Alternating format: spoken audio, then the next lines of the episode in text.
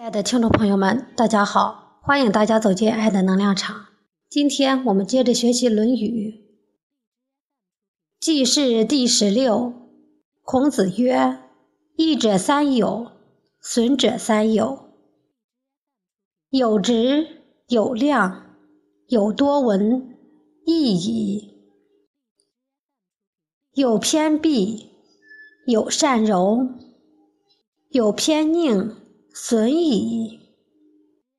孔子说：“有益的朋友有三种，有害的朋友有三种。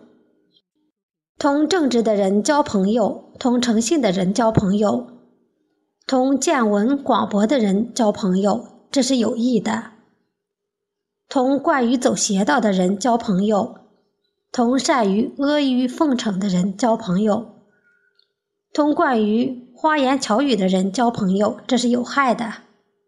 下面给大家读一篇故事：宋璟毁碑变佞人。宋璟是唐代著名的政治家，他性情刚直，品行高尚，爱民恤物，一生为振兴大唐而励精图治。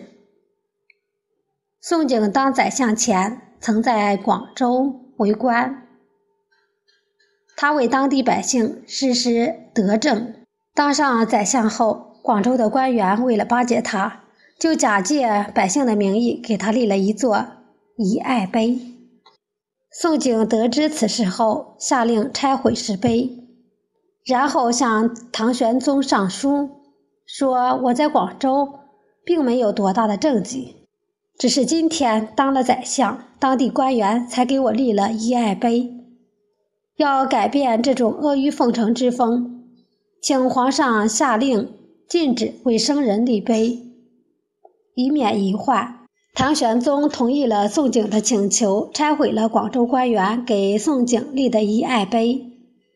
唐玄宗对此大加称赞，从此朝野上下很少有巧立名目巴结朝中权贵的现象。宋璟为宰相时兼任吏部尚书。一天，吏部主事向宋璟推荐了一位隐士，说他品行端正，学识渊博，并献上他写的《良宰论》。